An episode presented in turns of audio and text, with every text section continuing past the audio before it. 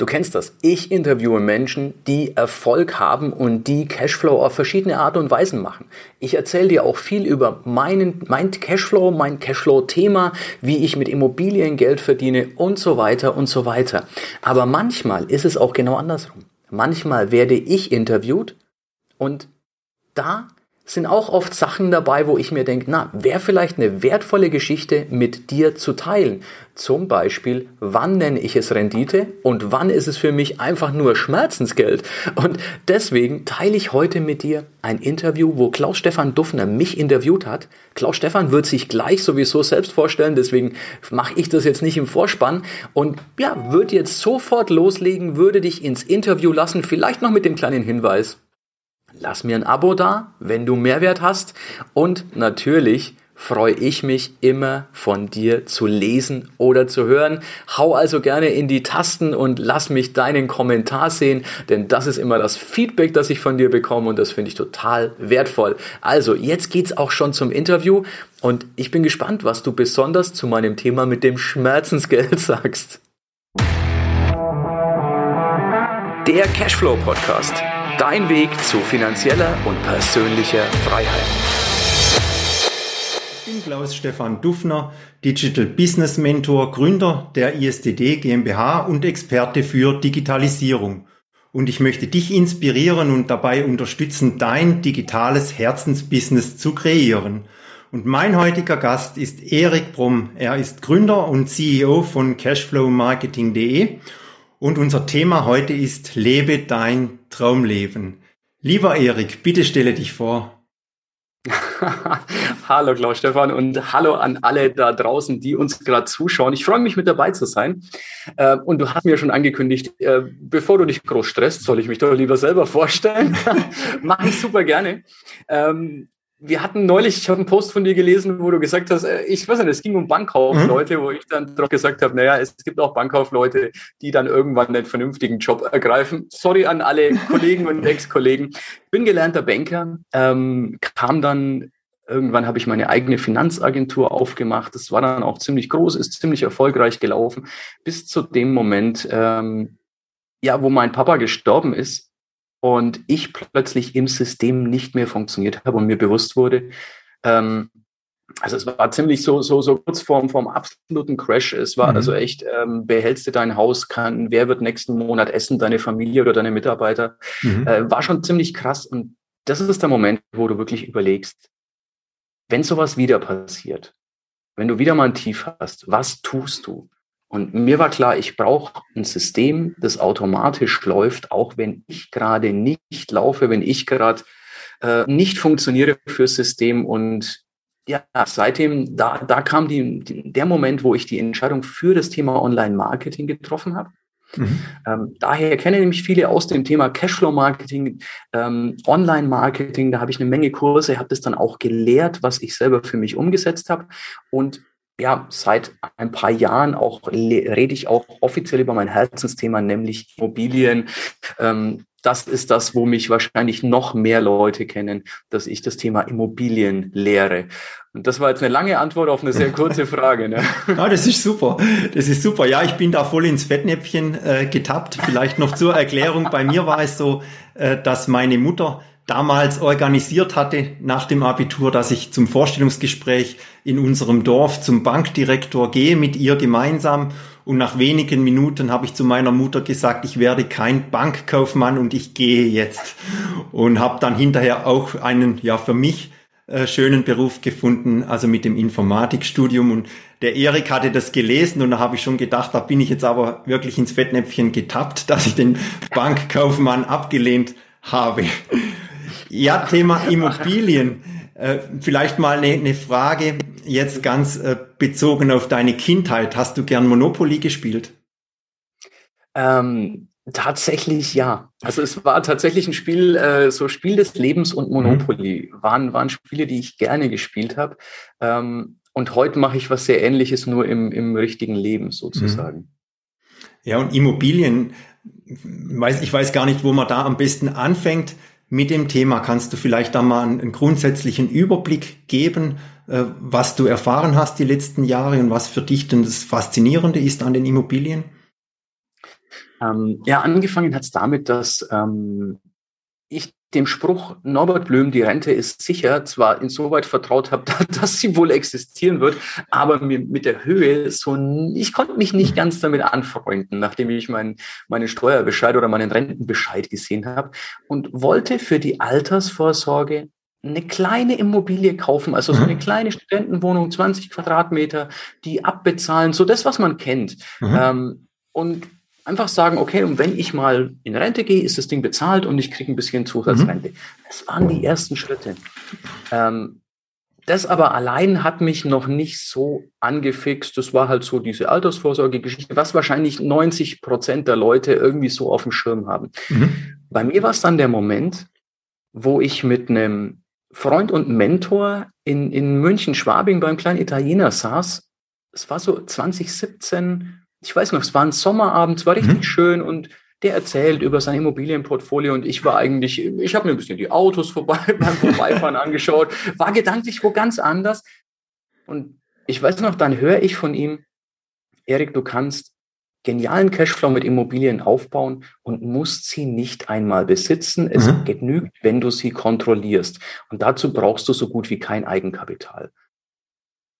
Und das war der Moment, wo ich ihn dann angeschaut habe und erinnere mich, dass ich dann irgendwie gesagt habe, wie jetzt? Ich muss sie nicht besitzen, aber ich werde Geld damit verdienen, weil das war so der Moment, mhm. äh, ich brauche kein Eigenkapital, ich muss sie nicht besitzen, ich muss nicht zur Bank einen Haufen Schulden machen. Ja, dann kann ich das mehr als einmal, dann kann ich das auch zwei, drei, vier, fünf Mal. Mhm. Und das war so der Beginn und äh, mittlerweile ist da ja was, was sehr, sehr Großes draus geworden. Mhm. Ja, und ich sage mal, Immobilien ist ja für mich immer etwas Schwieriges. Das heißt, wenn du das kaufen möchtest, dann gibt es einen Notar. Wenn du es dann besitzt und es ist vielleicht äh, eine Eigentümergemeinschaft, dann musst du zu irgendwelchen Meetings und musst irgendwelche Heizungsablesungen diskutieren und sowas. äh, das ist und Briefe schreiben und wenn der Mieter dann ja. nicht bezahlt, dann musst du dem Geld hinterherrennen. Also ich, ich, ich weiß nicht, wie ist da dein Ansatz? Also hast du das dann automatisiert, weil du hast ja gesagt, du möchtest nicht äh, das Herz deines Business sein, also dass du jeden Tag hinterher sein musst, sondern es soll ja automatisch gehen. Wie, wie hast du sowas gelöst? Also ich war, das ist eine sehr, sehr wertvolle Frage, Klaus Stefan. Ähm, ich war seit fünf Jahren auf keiner Eigentümerversammlung. Mhm. Ähm, ich habe sehr, sehr viele Immobilien, die ich noch nie von innen gesehen habe. Ähm, ich kenne den Großteil meiner Mieter nicht. Wir, wir reden jetzt über Immobilien im, im anständig dreistelligen Bereich. Also mhm. ich könnte dir die Anzahl nicht genau sagen. Ich müsste irgendwo nachschauen. Mhm. Ähm, und wir haben nicht einen Mietnomaden. Mhm. Und was, was mir vielleicht auch noch wichtig ist, ich selber verbringe in der Woche vielleicht zwei, drei Stunden mit meinen Bestandsimmobilien. Also mehr Zeit muss ich selber nicht investieren. Mhm. Es war mir ganz, ganz wichtig, das Ganze zu automatisieren und ähm, ja eben meine, meine freie Zeit für mich und, und die Menschen zu haben, die mir wichtig sind. Und bei mir ist Familie ist Wert Nummer eins. Dann kommt lange, lange nichts und, und Geld ist auch ein Wert, aber der kommt relativ weit mhm. hinten ist aber auch schön, aus der Position sprechen zu können, wo, wo Geld einfach, hm, ich sag mal, kein Mangel ist, wo es einfach mhm.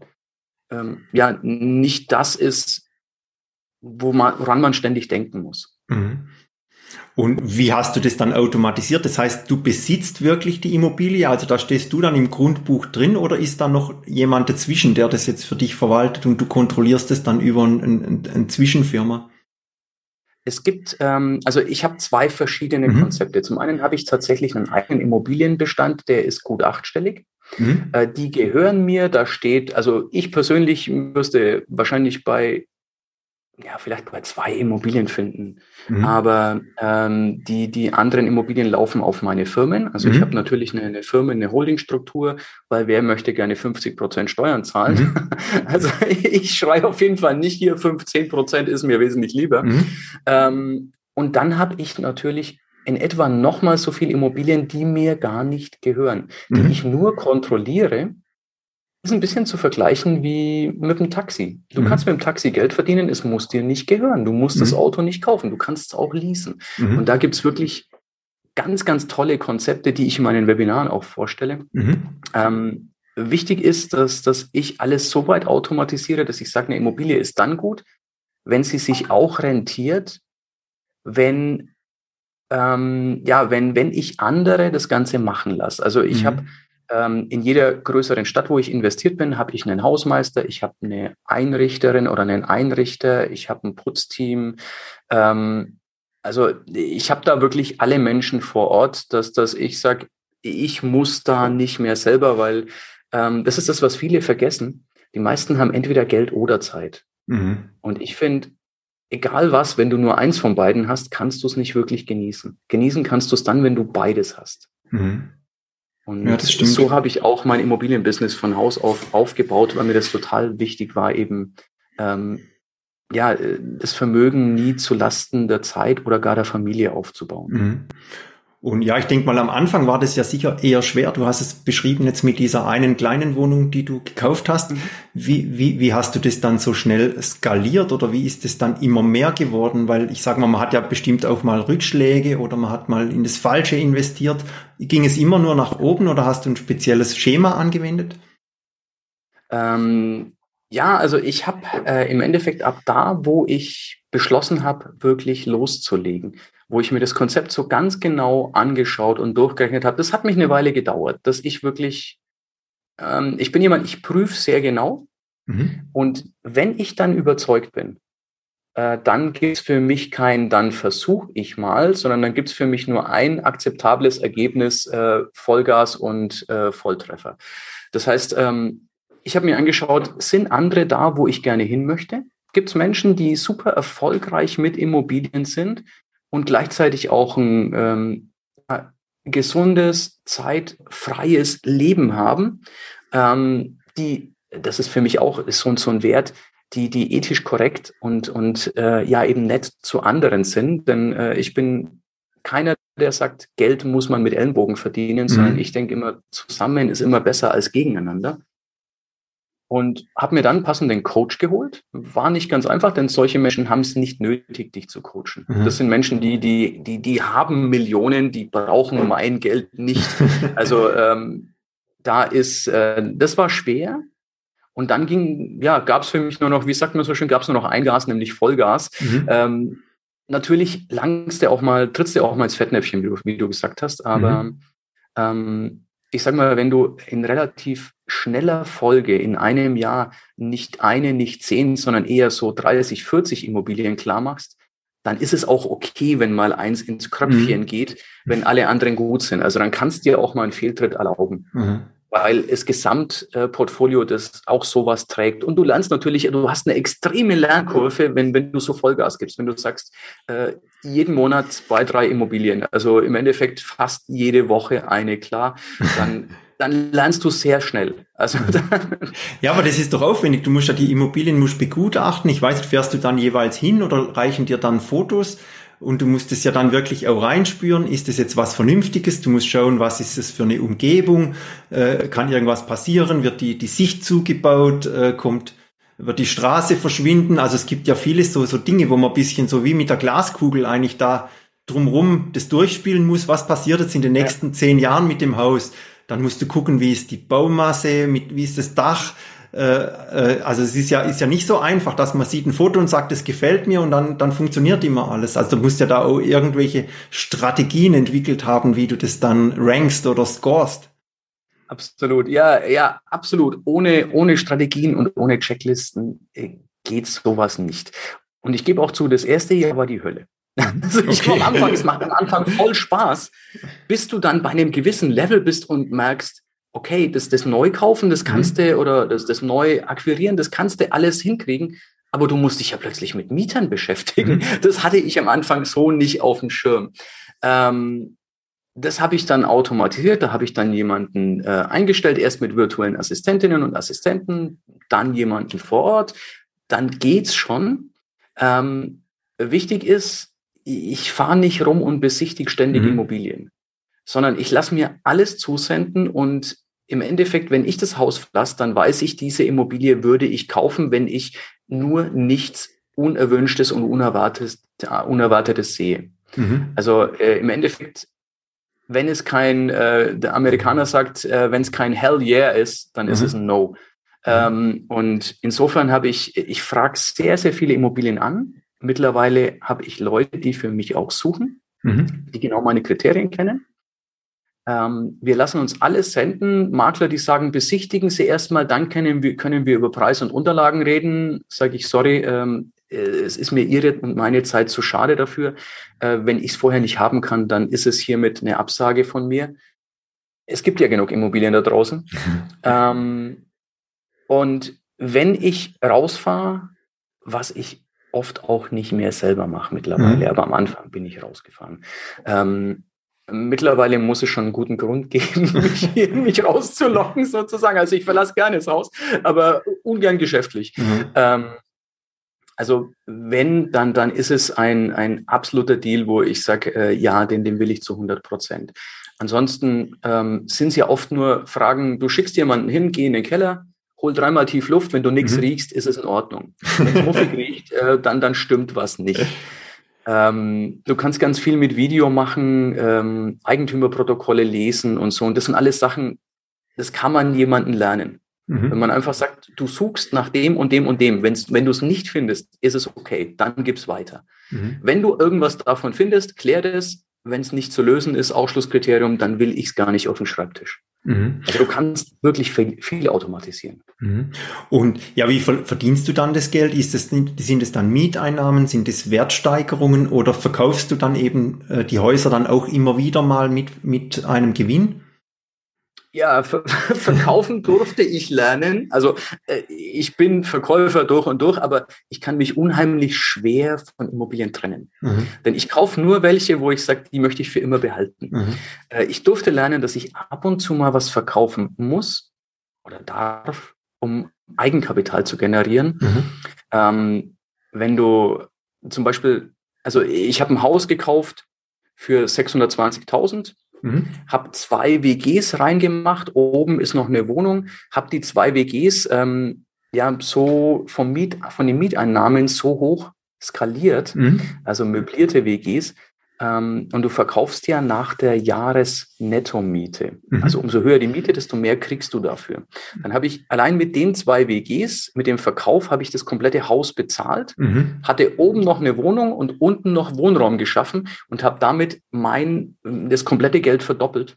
Mhm. Äh, habe also 1,2 Millionen dann für 1,2 Mio das Haus verkauft.